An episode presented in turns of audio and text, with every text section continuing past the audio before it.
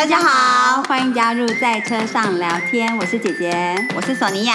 我们这个节目呢，是想跟大家分享姐妹之间、兄弟姐妹、好朋友、家人之间如何在各种不同的话题上分享彼此不一样的观点，而激荡出新的想法。那么就进入今天的主题喽，走吧，今天去哪？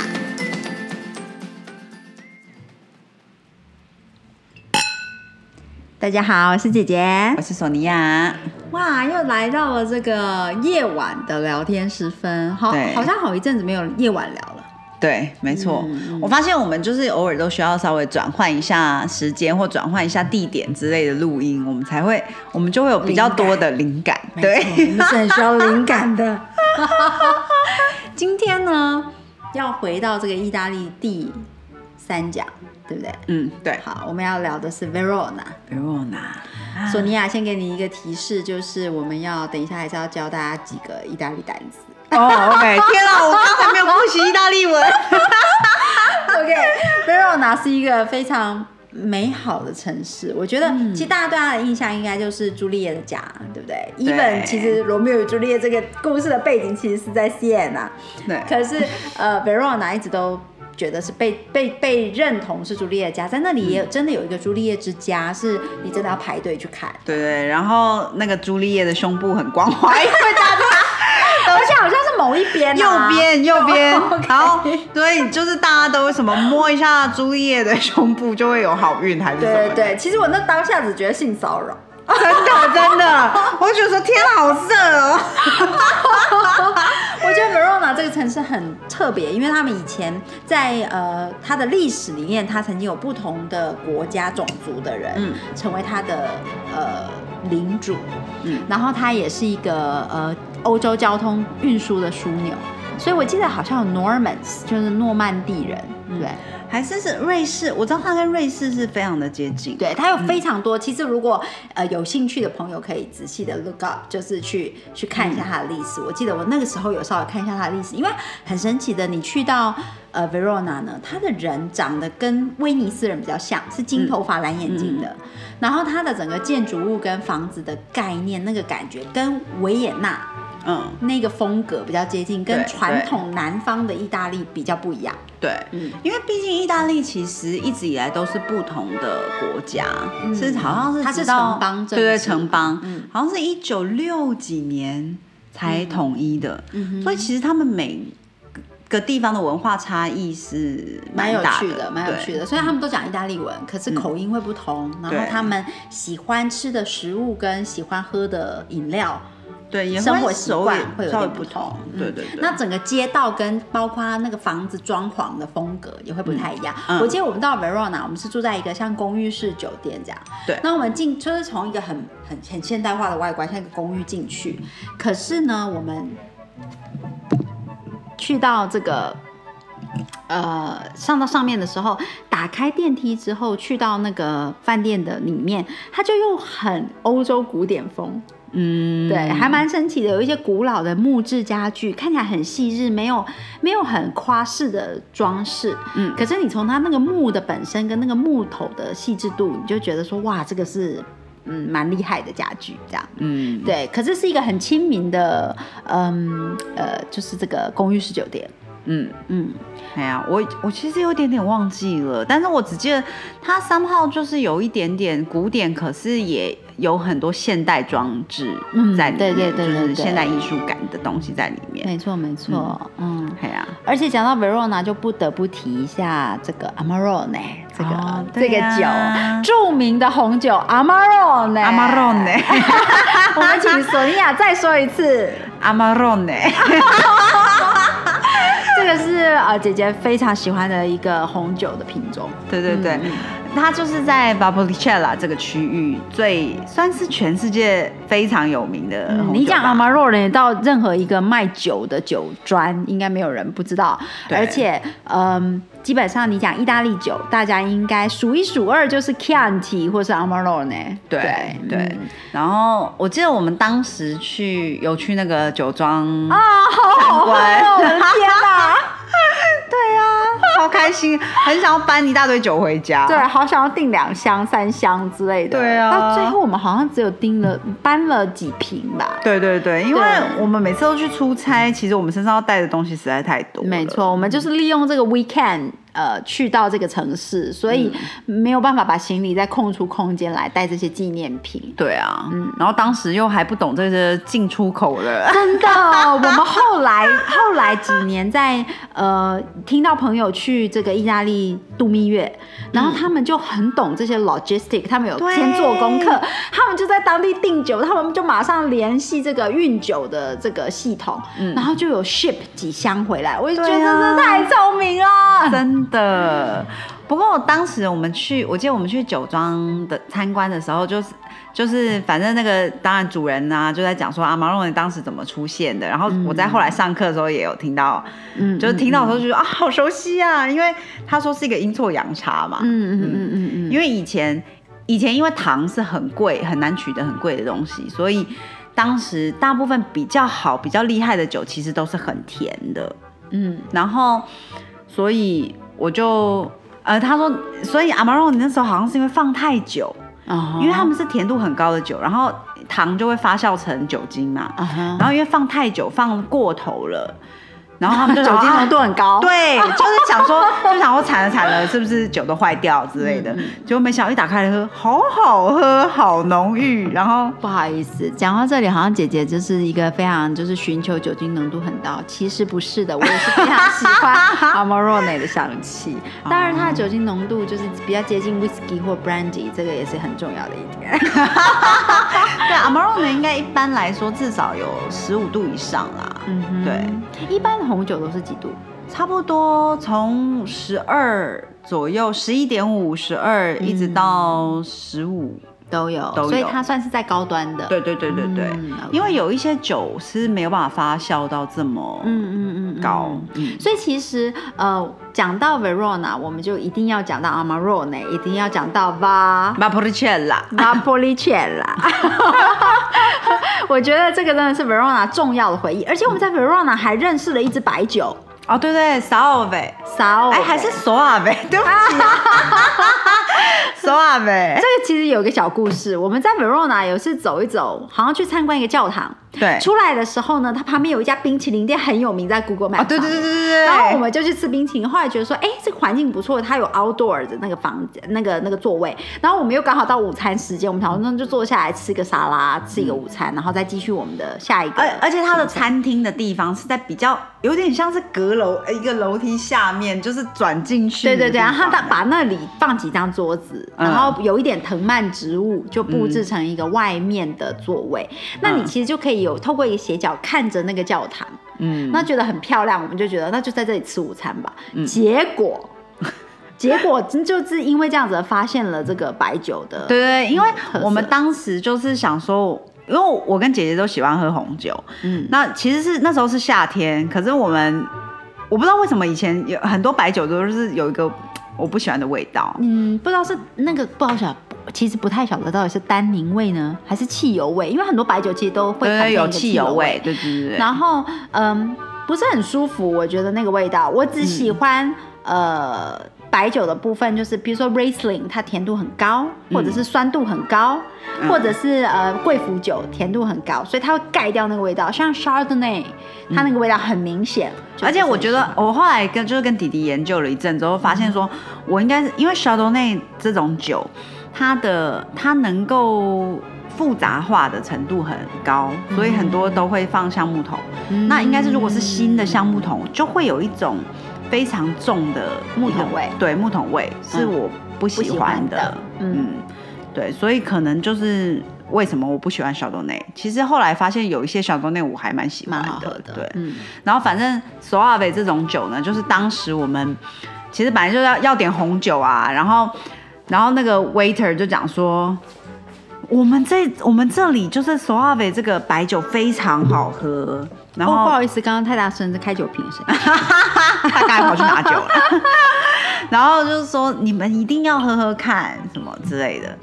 然后我们就当下就说哦，好吧，那我们就喝。我们说哦，很好喝哎，就是还蛮惊艳的这样。然后我后来在上之前我上那个品酒课的时候，老师就讲到说阿北的时候，就在说以前其实后来这个酒就是有点被美国人炒的有点坏掉，因为因为它太红太红，就美国人太喜欢，然后所以导致于就是需求量太大，然后就很很多周边的城周边的酒庄也开始。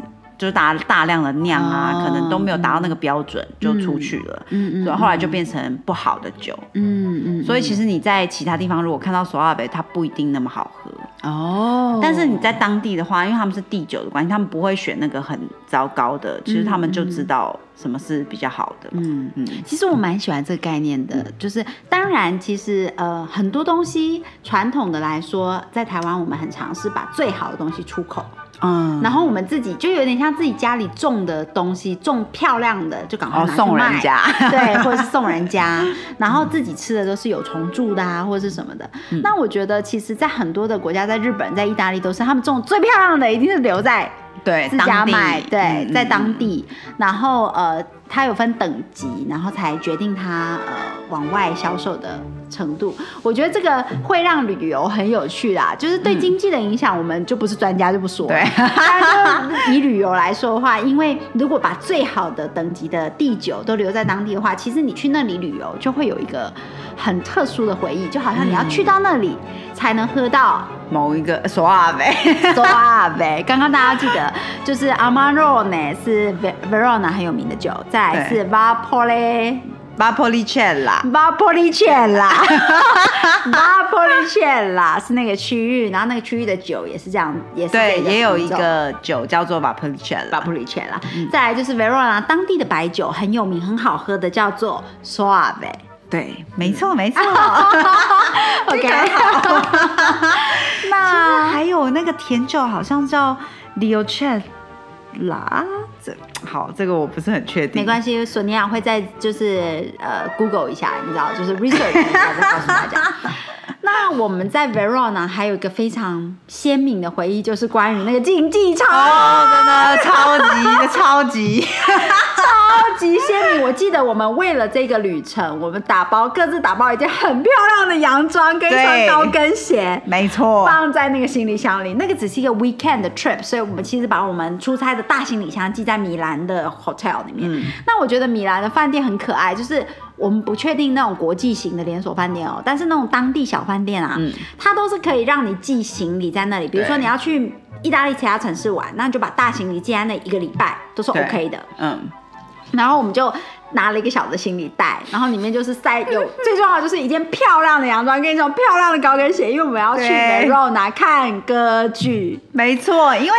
大家知道，就是 Verona 非常重要，夏天才有的 event，就是你可以去全世界唯一最完整，现在还有在使用的，就是这个 arena，嗯，这个竞技场，然后它里面每年夏天就是有可能有演唱会啊，有歌剧表演啊，有音乐会啊，就是。是一个非常流行的活动，对，而且是而且很难买票，古今中外都流行哦。就你想象，在十五世纪就已经流行，然后到现在还是很流行，只是大家穿的那个 fashion style 不一样，可是都是一样坐在竞技场的座位上，对，嗯，然后看着超级无敌远的舞台，你必须要用望远镜你才看得到的舞台，那个票还很贵哦，就是这么远，你要用望远镜看都还很贵哦。没错，然后我记得。结果那天天气超差，冷到爆，就下大雨哦！天啊，我们被淋成落汤鸡，然后甚至那个主办单位还说，请大家就是在竞技场里面有屋檐的地方躲雨嘛。对对对，我记得好像延后开场一个小时还是什么。对，我们就站在那个屋檐下踩高跟鞋，每一个人都盛装打扮。我们旁边那些贵太太是穿超级大礼服，有拖尾巴的那一种。对，就站在那里一个小时。真的，所有人就是先淋了点雨，然后就是赶快躲到屋檐下。没错，然后接下来下完雨之后，气温骤降，变得超级冷。那是七月，对，那是一个夏天，然后温度大概降到十度左右吧，然后大家湿哒哒，然后降到五十度左右，整个就是发抖。可是因为票太贵了，而且太难抢那个票了，所以一定要进去。对，大家开场的时候，每个人都还是照常往内走，坐到座位上。然后我们记，我记得我斜对角那个太太跟她先生，他先生是穿西装，看起来还好。那个太太是整个平口的大礼服，我可以感觉到他肩膀微微的抖动。然后我还记得现场当时有卖那个毯子，对，然后我们当下很犹豫，因为毯也不是说很漂亮的毯子，然后我记得。一张毯子好像要三十欧。对啊，就是以我们就是出差，你知道工作出差来说，就好贵哦，天哪！然后对，很丑的一个毯子，又不是很厚，也不是很大件，就是一个小小让你披在肩膀上。然后我们就很犹豫，想说刚开始一直很犹豫，说要买吗？要买吗？然后我们就一直想要算了忍一下。对，到最后真的是冷到不行，冷到发抖，牙齿真的一直在那边咔咔咔咔咔咔咔。对我都不记得自己看了什么。对我我知道，我记得这个剧码是阿依的。但是后来真的就是，嗯，他他的翻译叫什么？艾依达嘛，阿依阿依达，对对对对对，是埃及的故事。对对对对。然后，其实后来你已经抖到你完全没有办法用望远镜看什么东西。对我只记得那个那个舞台上好像有一个金字塔，其他我什么都不记得，超级无敌冷的，而且我的眼睛一直 focus 在我斜斜对角那个太太在颤抖的双肩。然后我们一直就是非常挣扎于说，我们要离开吗？对，我们要留下吗？我们到底要不要牺牲这这么贵的票剧票，先走，还是我们应该要把它看到结束？最后我们是看到结束，